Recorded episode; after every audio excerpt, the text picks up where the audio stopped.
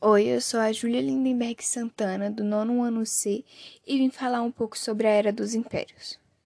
Imperialismo.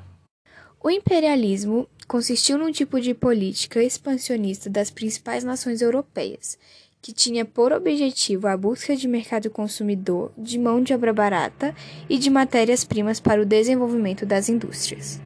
Esse fenômeno de expansão dos países europeus teve início a partir de um intenso processo de industrialização desses países. Neocolonialismo. Nações europeias como Portugal e Espanha promoveram a colonização do continente americano e dessas colônias extraíram matérias-primas e nelas desenvolveram sistemas de organização política e administrativa. Segunda Revolução Industrial. A industrialização gerou uma concorrência entre as nações. Esse processo acentuou gradualmente o caráter nacionalista dos países europeus. Exigia uma integração econômica. Toda a capital do processo de produção precisava de crédito e de sustentação financeira. Conferência de Berlim. A ideia era resolver conflitos que estavam surgindo entre alguns países pelas possessões africanas e dividir amistosamente os territórios conquistados entre as potências mundiais.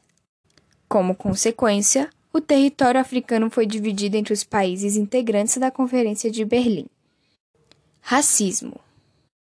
Um dos atos mais comuns de racismo naquela época era o tráfico de escravos. Então, as nações africanas, visando reparar uma injustiça histórica, apresentaram a polêmica proposta determinando que os países que praticaram e se beneficiaram do tráfico de escravos e do colonialismo pagassem reparações e se desculpassem formalmente.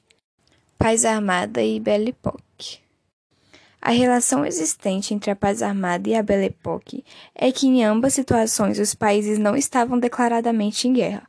Havia um clima amistoso de paz e harmonia, em que o centro das principais cidades se modernizavam, inspirada nas características da Belle Époque europeia, ou seja, a França.